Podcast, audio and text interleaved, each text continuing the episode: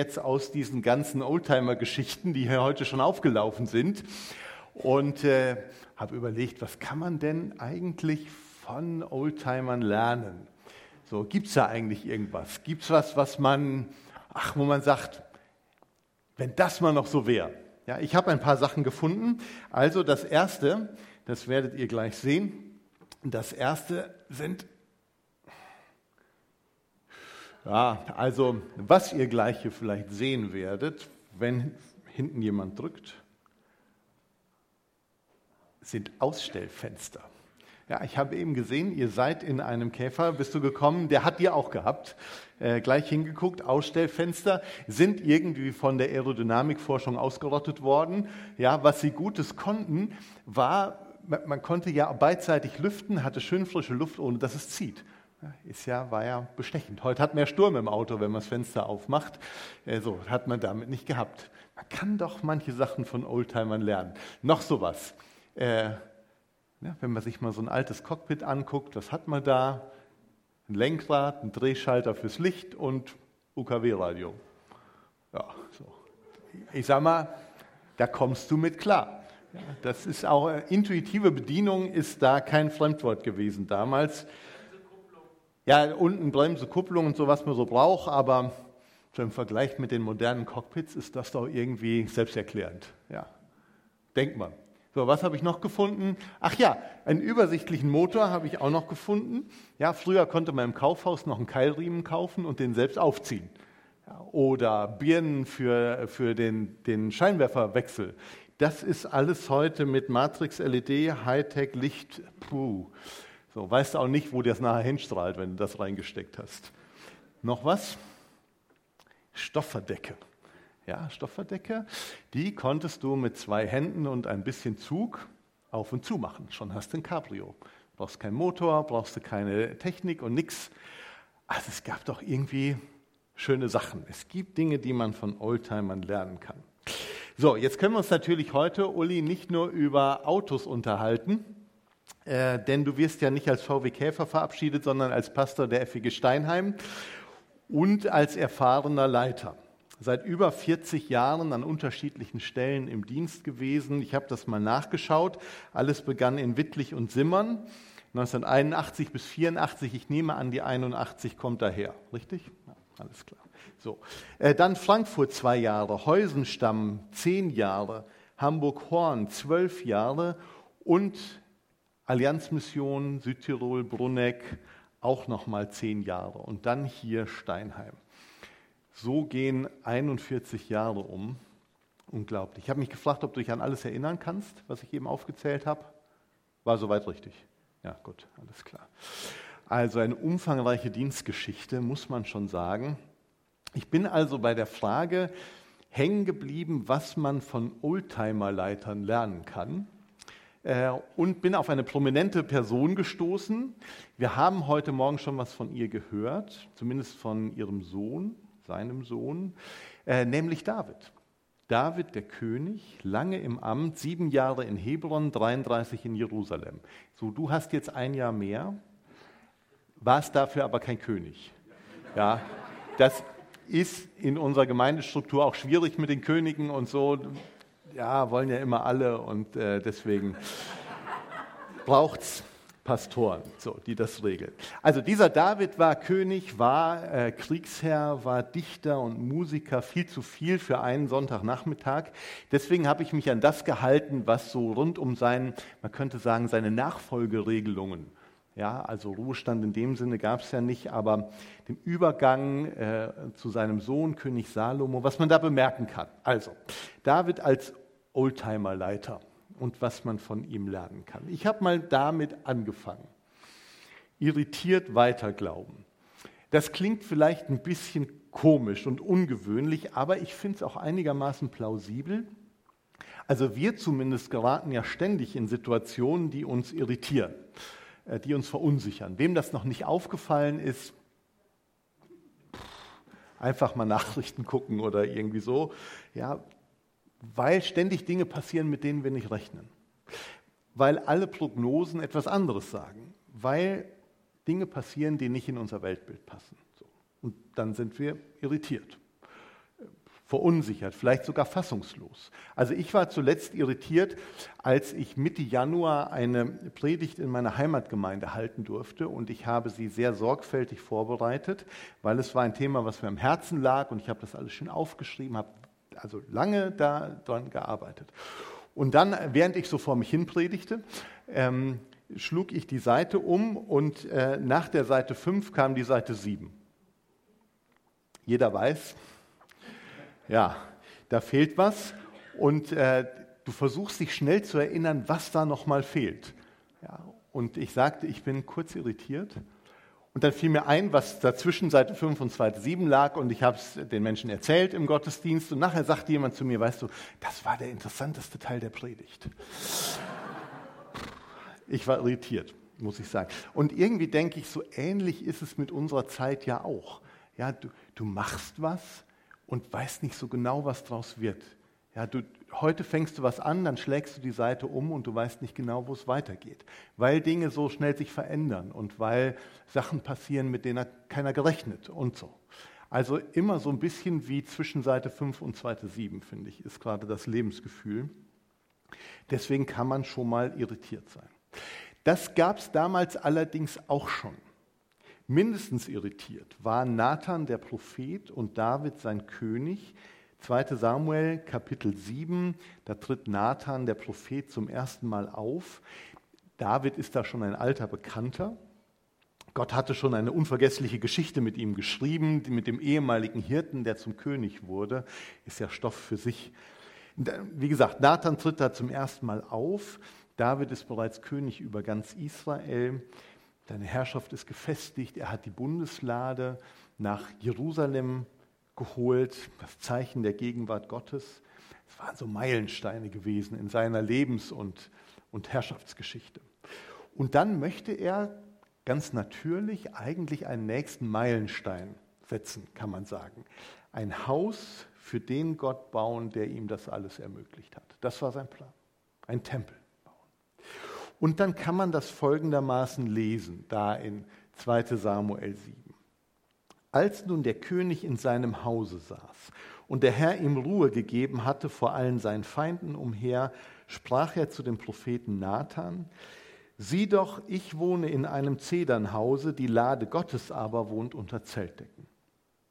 Nathan sprach zu dem König wohl an, alles was in deinem Herzen ist, das tu, denn der Herr ist mit dir ja erstmal plausibel, finde ich. David ist angekommen, so heißt da kurze Formulierung, der Herr hatte ihm Ruhe gegeben. So, da steckt viel drin. Das meint mehr als mal eine ruhige Minute zu haben oder einen gemütlichen Abend. Es ist mehr so das Ergebnis dieser ganzen Segensgeschichte rund um seine Person. David war Gottes Wunschkandidat gewesen als König. Und jetzt hatte Gott ihn fest etabliert. Ruhe vor den Feinden, ein Zedernhaus zum Wohnen. Ja, all das sind Zeichen dafür. Und dann fällt David diese Diskrepanz auf. Wie kann es sein, dass er so in aller Ruhe und nahezu prächtig wohnt und die Lade Gottes unter Zeltdecken? Das war ärmlich. So. Und David dachte, nee, so nicht. So kann es eigentlich nicht gehen. Übrigens, das konnte man von einem König im vorderen Orient damals auch erwarten. Also da war jetzt keiner, der gesagt hatte, wie du willst, willst deinem Gott ein Haus bauen oder so. Wer, macht denn sowas? Nee, das war schon Königsaufgabe, das war Chefsache, ähm, da auch für ein angemessenes Heiligtum äh, zu suchen, zu sorgen. So, und deshalb das Gespräch mit Nathan, weil David will trotzdem nicht einfach losstolpern. So, er möchte schon noch mal hören, was Gott zu seinen Vorhaben sagt. Und dafür holt er sich einen unabhängigen Berater. Also Nathan war nicht irgendwie angestellt, ja, also keine Interessenkonflikte, sondern der war Prophet, unabhängiger. Und den fragt er ehrlich nach Gottes Willen. Und dann äh, sagt Nathan auch ganz prompt, äh, guter Plan, David, ähm, Gott ist mit dir, alle Ampeln auf grün. Nur dann geht es so weiter. In der Nacht aber kam das Wort des Herrn zu Nathan. Geh hin und sage zu meinem Knecht David, so spricht der Herr, solltest du mir ein Haus bauen, dass ich darin wohne? habe ich doch in keinem Hause gewohnt seit dem Tag, da ich die Israeliten aus Ägypten führte, bis auf diesen Tag, sondern ich bin umhergezogen in einem Zelt als Wohnung. Habe ich die ganze Zeit, als ich mit allen Israeliten umherzog, je geredet zu einem der Richter Israels, den ich befohlen hatte, mein Volk Israel zu weiden, und gesagt, warum baut ihr mir nicht ein Zedernhaus? Tja, ups. Da hatte jetzt so keiner mit gerechnet. Eine kritische Nachfrage, noch eine kritische Frage. Vielleicht denkt sich Nathan, hätte ich über die ganze Sache doch erstmal schlafen sollen, bevor ich dem König grünes Licht gebe. Immer diese Fragen. Auf einmal Ampel auf Gelb. Habe ich je darum gebeten, dass mir jemand ein Haus aus Zedernholz baut, fragt Gott. Hat doch auch so ganz gut geklappt bisher. Und jetzt möchtest du mir also einen Dienst erweisen, David. Ist ja interessant. So aus Gottes Sicht klingt das Ganze auf einmal gar nicht mehr so selbstverständlich und völlig plausibel. In der Nacht meldet sich Gott und hat eine ganz andere Sicht auf die Dinge. Das ist schon was. Das ist irritierend. Voll ausgebremst. So, in etwa sieht das aus. Voll ausgebremst, der König, der große Leiter. Und der Prophet, naja, also wie gesagt, er taucht hier zum ersten Mal auf und gleich muss er revidieren, was er im Namen Gottes gesagt hatte. Was für ein Einstieg für Gottes Pressesprecher. Nicht gelungen. Was alle Welt für richtig gehalten hatte, Gott streicht das mit zwei Fragen einfach durch. Und das ist irritierend. Da fragst du dich doch, ob dein innerer Kompass noch so ganz richtig funktioniert.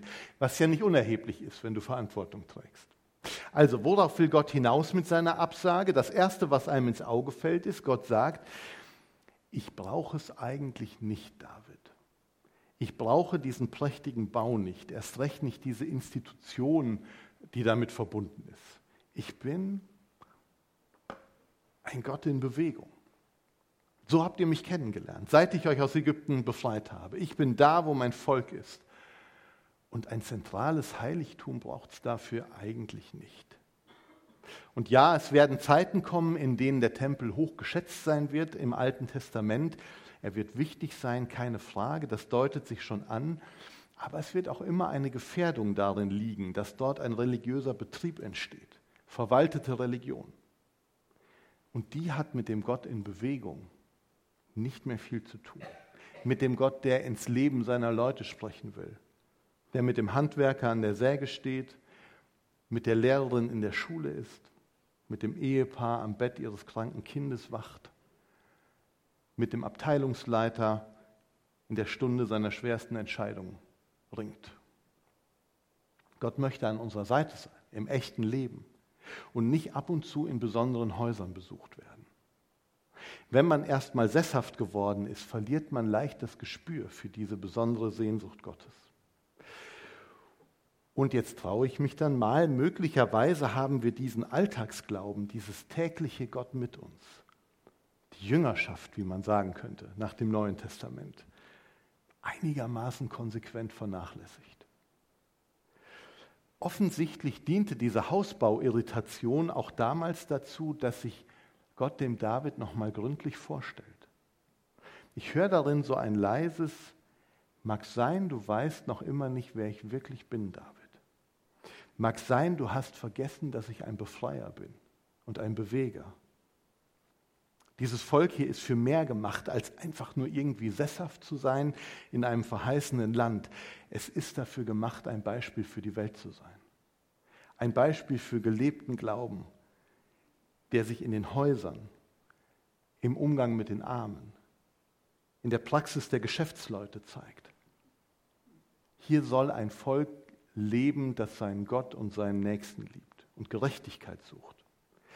Und das alles hat nicht unbedingt etwas mit Häusern aus Zedernholz zu tun. Also ihr merkt schon, wie schnell es auf einmal um die innersten Dinge geht. Aus Davids Sicht gestern Abend noch ging es um prächtige Bauwerke und schon am nächsten Morgen geht es darum, wer Gott eigentlich wirklich ist.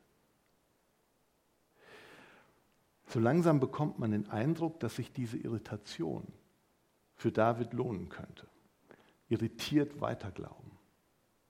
weil Gott uns auch nach vielen Jahren noch überrascht. Auch die Erfahrensten unter uns. Und vielleicht gibt es solche Dinge ja auch in eurem Dienst. Uli, die du eigentlich für glasklar gehalten hattest, wenn du mal so zurückdenkst, und die trotzdem nicht funktioniert haben. Musst dir jetzt nicht alle erzählen.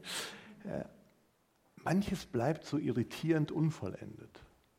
Obwohl es nach einem guten Plan aussah, auch in geistlicher Hinsicht mit den besten Absichten. Und dann sagt Gott, habe ich nicht gebraucht. Oder mache ich später mit jemand anderem. Und man selbst kann nur sagen, lass dich nicht aufhalten, Herr. Du bist ein Gott in Bewegung. Du warst schon vor mir da und du wirst nach mir sein, ist ja irgendwie auch beruhigend. Deshalb irritiert weiterglauben. Ich habe so eine Erfahrung gemacht vor etlichen Jahren, ich hätte fast viele Jahre gesagt, bei vor vielen Jahren fühle ich mich wirklich alt, also vor etlichen Jahren, ähm, dass ich den Eindruck hatte, in meiner Nachbarschaft, der Forgenhof, unser Tagungszentrum, Freizeitzentrum, das Gemeindebundes liegt in meiner Nachbarschaft. Und äh, ich hatte den Eindruck, Gott möchte, dass da ein, ein geistlicher Ort entsteht, sowas wie eine Schule für den Glauben. Und ähm, ich sah das richtig vor. Ich habe sowas nicht so oft, deswegen hat sich das so eingeprägt bei mir, weil das nicht jeden Tag vorkommt.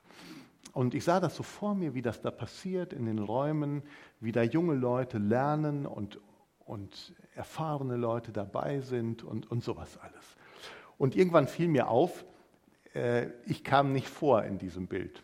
Also ich saß nirgendwo, an, an keinem der Tische da. Da habe ich zu, hab Gott gefragt, also und was mache ich denn bei dem Ganzen? Ja, und ich dachte, ich höre seine Stimme, die sagt, ja, nix. Also du schiebst das jetzt mal an und dann kannst du immer schön davon erzählen, wie gut das ist, wenn du die Gemeinden besuchst. Ja, dachte ich, na gut, dann äh, mache ich das mal so. Und dann kam viele Jahre nichts. Und ähm, zu Beginn meiner Dienstzeit als Bundessekretär fing dann da eine Kurzbibelschule an auf dem Forgenhof. Da konnte ich mithelfen, dass das so kam, so ähnlich wie ich das gesehen hatte. Und äh, jetzt fahre ich rum und erzähle, wie schön diese Kurzbibelschule ist. Und in diesem Jahr gibt es da zum ersten Mal 100 Teilnehmer. Und das ist wirklich eine tolle Sache. Und ich habe nichts dazu gekonnt. So. Das passiert einfach. Und andere machen das. Und ich denke mir, ja, Herr, lass dich mal nicht aufhalten. Du warst vor mir da, du wirst nach mir da sein und du wirst deine Dinge tun. Kann einmal irritieren, aber weiter glauben. Das stimmt nicht ganz, ne? Man ist irritiert, wenn man das liest. Ja, ja habe ich mir ja wirklich gut überlegt. Sehr schön. Ein freudscher Verschreiber. Also mal zurück zu David es ist klar, dass er dieses Bauprojekt nicht ausführen wird, was er sich da ausgedacht hat. Die Hände legt er ja trotzdem nicht in den Schoß, sondern er wird vom Bauherrn zum Schirmherrn dieses Projektes und unterstützt seinen Sohn, das auszuführen. Als Salomo König wird, findet er einen großen Vorrat an Baumaterialien vor. Viele Arbeiter sind auch schon vor Ort, der Bauplatz ist ausgewählt, die Schlüsselpersonen des Staates sind schon gewonnen. Man kann nicht sagen, David wäre untätig gewesen, aber jetzt ist es ein generationenübergreifendes Projekt geworden. Irritiert und ausgebremst zu werden, ist offensichtlich nicht das Ende der Welt gewesen für diesen David. Und da schauen wir jetzt noch mal einmal hin, wie das Ganze weitergeht. Man kann das in 1. Chronik 22 lesen. Da erleben wir den Strategen David bei der Arbeit, also wie er das Material beschafft und Handwerker und Arbeiter. Ich bin nicht sicher, ob das damals einfacher war als heute, äh, aber er hat es hingekriegt, ja, wie er alle nochmal einschwört auf die große Aufgabe, versucht die Herzen seinem seinem Sohn Salomo, seinem Nachfolger zuzulenken und zu sagen, mach das, wie er sagt, guter Mann, er weiß, worum es geht und so weiter. Interessantes Kapitel für alle, die Übergänge zu gestalten haben. 1. Chronik 22. Das Ganze gipfelt im letzten Vers des Kapitels, Vers 19, den lesen wir mal noch. Da sagt nämlich David, So richtet nun euer Herz und euren Sinn darauf, den Herrn, euren Gott, zu suchen. Und macht euch auf und baut Gott dem Herrn ein Heiligtum, dass man die Lade des Bundes des Herrn und die heiligen Geräte Gottes in das Haus bringe, das dem Namen des Herrn gebaut werden soll. Also das klingt für mich jetzt gar nicht mehr irritiert, eher fokussiert, ausgerichtet, scharf gestellt. Ein klares Vermächtnis eines erfahrungsgesättigten Menschen auf der Zielgerade seines Dienstes. Nochmal ausrichten, nochmal scharf stellen, nochmal sagen, um was es geht. Und dann den Stab weiterreichen. So hat er es gemacht. Also nach irritiert weiter glauben, dann fokussiert weiter galuben Copy und Paste kann einen wirklich um den Verstand bringen. Fokussiert weiterbleiben. Sucht Gott, sagt David. Fokussiert euch. Man könnte ja meinen, dass das gar nicht mehr wirklich nötig ist. Der Plan ist ja klar, der Auftrag ist erteilt. Was gibt es da noch zu suchen? Nichts da, sagt David. Das ist die Konstante. Was glaubt ihr denn, wofür ihr diesen Tempel bauen werdet? Das wird ja kein Museum für die traditionsreichen Geräte des Volkes, das wird der Ort, an dem euer Glaube befeuert wird und Gott geehrt. Also Gott suchen mit Herz und Verstand, das soll die Konstante sein, Häuser hin oder her. Gott suchen. Es war damals übrigens ein typischer Glaubenssatz, wo du dir im Glauben Rat und Hilfe suchst. Das ist dein Gott. Das war klar. Also wenn Baal dein Gott war, der war damals auch hoch im Kurs, dann suchst du Rat und Hilfe bei ihm, ist ja klar. Dann ist er dein Gott. Aber wenn dieser Gott der Bibel dein Gott ist, dann wirst du Rat und Hilfe bei ihm suchen. Es geht nicht, ihn Gott zu nennen und Rat und Hilfe woanders zu suchen. Du wirst danach fragen, was seinem Willen entspricht. Darauf stellt David den Fokus seines Volkes nochmal ein.